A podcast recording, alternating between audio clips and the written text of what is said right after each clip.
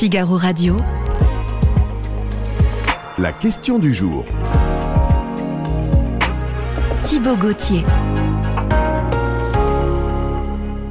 L'heure de la question du jour. Bonjour, bienvenue. Elle est évidente puisque tout le monde se la pose aujourd'hui. Emmanuel Macron doit-il changer de Premier ministre? Tiens, nous nous la posons, mais Emmanuel Macron l'envisage-t-il? Essayons d'y voir plus clair. Bonjour Philippe Méchet. Bonjour. Politologue, ancien directeur général de Harris, TNS Sofres.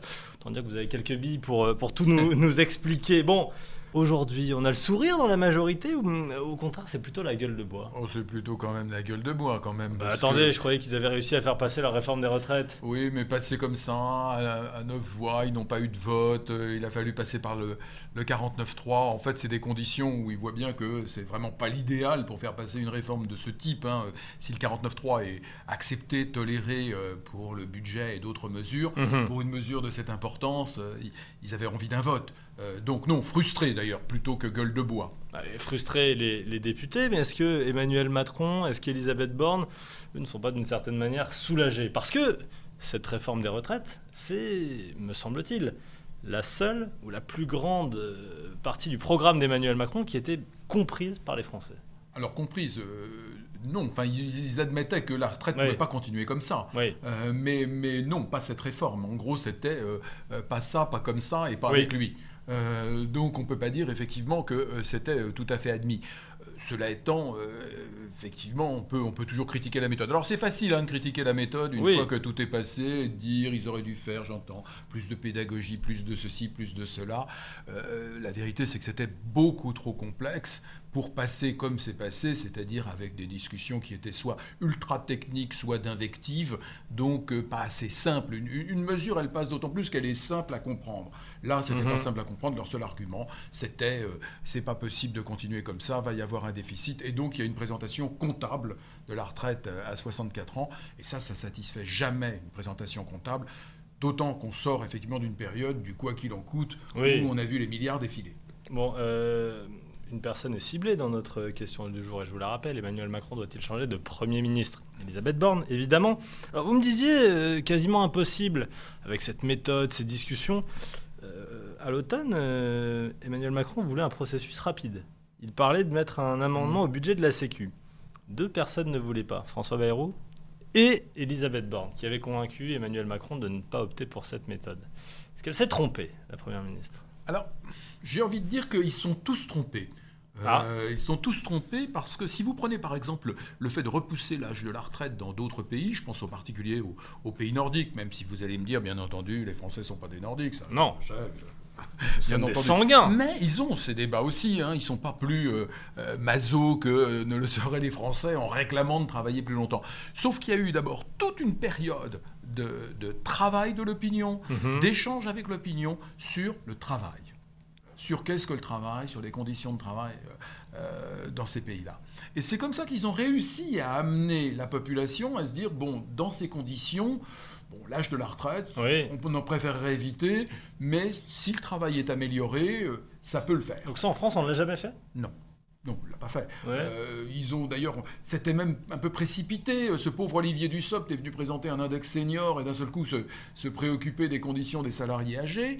Euh. Vous noterez au passage que le Medef n'était pas très chaud hein, sur ses retraites à 64 ans. On peut pas dire qu'ils sont, ils sont pas trop mouillés. Non, Non, vous avez non, raison. C'était un, un soutien mitigé. Euh, absolument, Ouais. c'était plutôt dans les entreprises, euh, et c'est c'est assez vrai, hein, c'est vrai que passer, euh, je dirais 55, 58 ans, ça devient compliqué. Mm. Ils préfèrent euh, que les gens partent euh, tranquillement, et d'où le fait d'ailleurs que la moyenne d'âge de sortie euh, de la vie active est inférieure pour beaucoup à 62 ans. Oui. Parce qu'il y a des conditions de départ, regardez ce qu'a fait Orange. C'est les plans de départ anticipés, c'est ça C'est ça, des plans Ouais. de départ anticipés pour embaucher des gens qui sont moins chers euh, et renouveler euh, par ailleurs euh, le personnel. Bon, alors vous me dites qu'on n'a pas eu ces grandes discussions. La faute, là, Emmanuel Macron, c'est ce que vous me dites plus ou moins, parce que ça fait quand même maintenant 6 ans qu'il est au pouvoir. Oui. Bon. Alors il a eu des discussions, puisque du temps d'Edouard Philippe, on a, Ah on oui, a on pas se arrêté de dire... on prend deux ans avant de faire la réforme parce qu'on prend le temps de discuter. On prend le temps de discuter. On se demande à quoi a servi cette discussion. Oui, de Euh, 2017 à 2019. Puis en plus, elle, elle- elle a changé. C'est-à-dire Oui. qu'entre-temps, c'est ça qui est reproché à Emmanuel Macron. C'est-à-dire qu'entre-temps, finalement, qu'est-ce qu'il a, qu'est-ce qu'il a fait? Il était passé sur euh, 43 ans, sur une durée de cotisation, et d'un seul coup, non, il fixe un âge qui est 64 ans.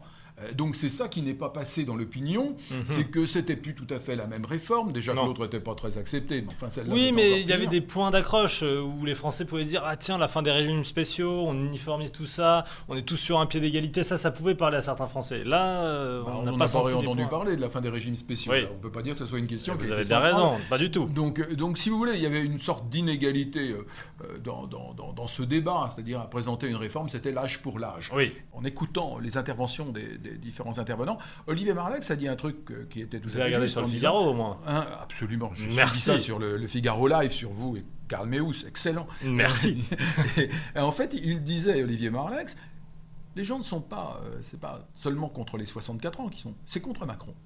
Eh oui. Et, et le problème aujourd'hui, il a un problème d'opinion. C'est-à-dire que je crois que demain, il fera une réforme pour, euh, euh, sur les, les- les cyclistes euh, qu'il aurait les gens dans la rue. C'est-à-dire qu'il y a un moment, un mouvement très anti-Macron.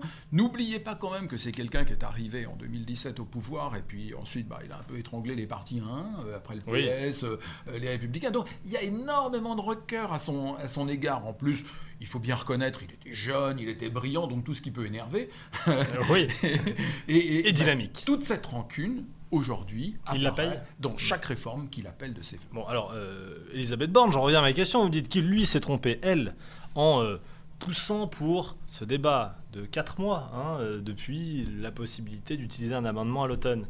Qu'elle s'est trompée Est-ce que hum, la réforme serait mieux passée, hop, comme ça, en, en sous-main, euh, dans un petit amendement du C'est difficile à dire. hein. Je n'aurais pas une réponse tout à fait ferme euh, sur le sujet. Ouais. Euh, Est-ce que ça n'aurait pas, au contraire, fait exploser les choses en disant une réforme comme ça ne peut pas être faite en deux mois? D'ailleurs, c'est ce que les OS, les organisations syndicales, auraient dit, et ils n'auraient pas eu tort. Hmm. C'est compliqué quand même, dans des mesures aussi lourdes, euh, c'est-à-dire le, le fait de repousser l'âge de la retraite, de dire on va passer ça comme si c'était euh, euh, une, une réforme très simple, quelque chose Oui. d'habituel. C'est un point trop fort, d'autant plus... La mère des réformes. La hein, mère des réformes. Le président l'a présenté comme. On peut pas dire je fais la mère des réformes et je vais la faire passer euh, à la hussarde.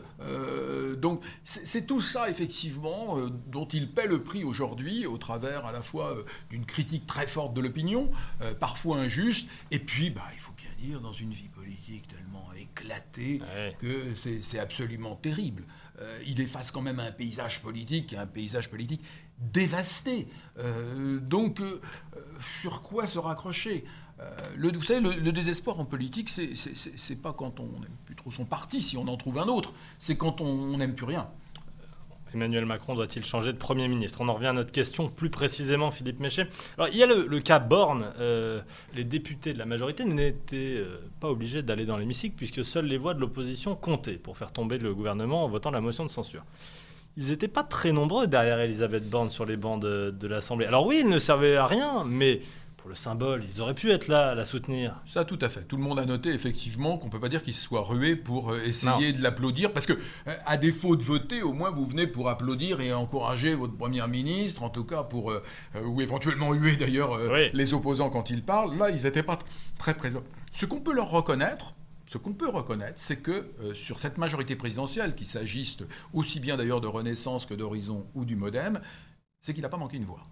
Euh, il n'y a pas eu de frondeur. Oui, alors Euh, qu'il fut un temps où c'était envisagé. Barbara Pompili, notamment, ancienne ministre, disait Moi, je la voterai pas, cette Et il n'y a réforme. pas eu de frondeur. Il y a eu des frondeurs euh, chez les républicains, ça. Ils ont été suffisamment remarqués. mais il n'y a pas eu de frondeur dans la majorité présidentielle. Elle ne s'est pas fissurée sur, sur cette question.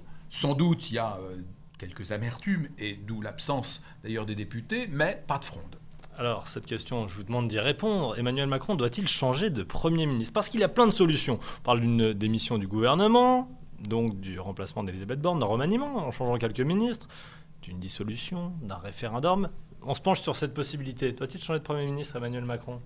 Je vois pas à quoi ça arriverait aujourd'hui. D'abord, il faudrait qu'il trouve euh, la personne adéquate Ah, les. Français attendent. Euh, ça, c'est quand même euh, la grande question quand on doit changer de Premier ministre. Euh, et puis, je crois que c'est d'abord un retour au, au calme, si je puis dire.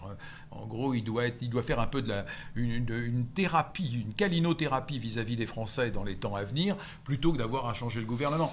Euh, De toute façon, si vous voulez, le problème d'Emmanuel Macron et le problème du gouvernement actuel, c'est qu'il y a très très peu de membres du gouvernement qui marquent l'opinion. Et c'est Ils- ça. Ils, ne les connaissent, ils ne les connaissent pas. Tenez, je vais vous poser une question. Qui est ministre des Solidarités? Euh, ah oui, c'est vrai qu'il est ministre des Solidarités. Ah, c'est pas rien, comme poste. Il Bah, s'appelle Combe. Combe. Ah oui, c'est vrai. Et, Oui. Écoutez, c'est anormal. Ouais, c'est anormal. Dans, dans- dans- on a un gouvernement avec des postes Ouais, qui sont importants. raison. On ne connaît pas euh, les, les- les titulaires. Bon, alors, euh, d'ailleurs, je, je précise que vous êtes plutôt d'accord avec la majorité des internautes du Figaro qui répondent non à 53,36%. C'est serré. Hein alors, justement, on parle toujours de donne des noms pour remplacer, pourquoi pas, Elisabeth Borne, et les noms qui viennent sont des noms de personnalités qui visent la présidentielle. Bien souvent, euh, je pense à Gérald Darmanin, je pense à Bruno Le Maire.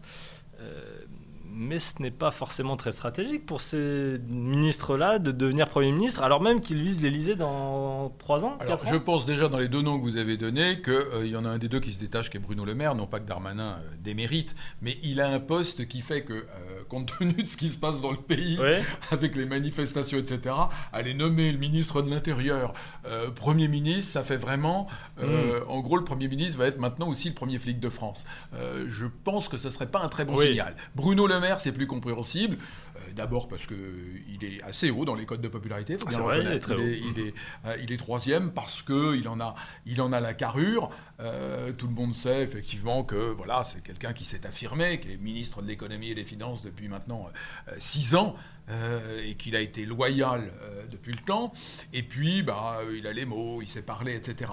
Mais pour autant, je ne pense pas qu'aujourd'hui ce serait la Oui. solution. Et je pense d'ailleurs que ce ne serait pas un avantage pour Bruno Le Maire d'arriver dans ces Oui, c'est conditions ça, parce que comme Premier À ministre. part, à part Pompidou, aucun Premier ministre n'est devenu ensuite président de la République. Ah. Euh, Chirac euh, a été ramassé euh, par Mitterrand en 88, Balladur euh, ramassé par Chirac en 95, Jospin battu au premier tour, etc. etc. La liste est longue. Emmanuel Valls plus récemment, et etc., etc.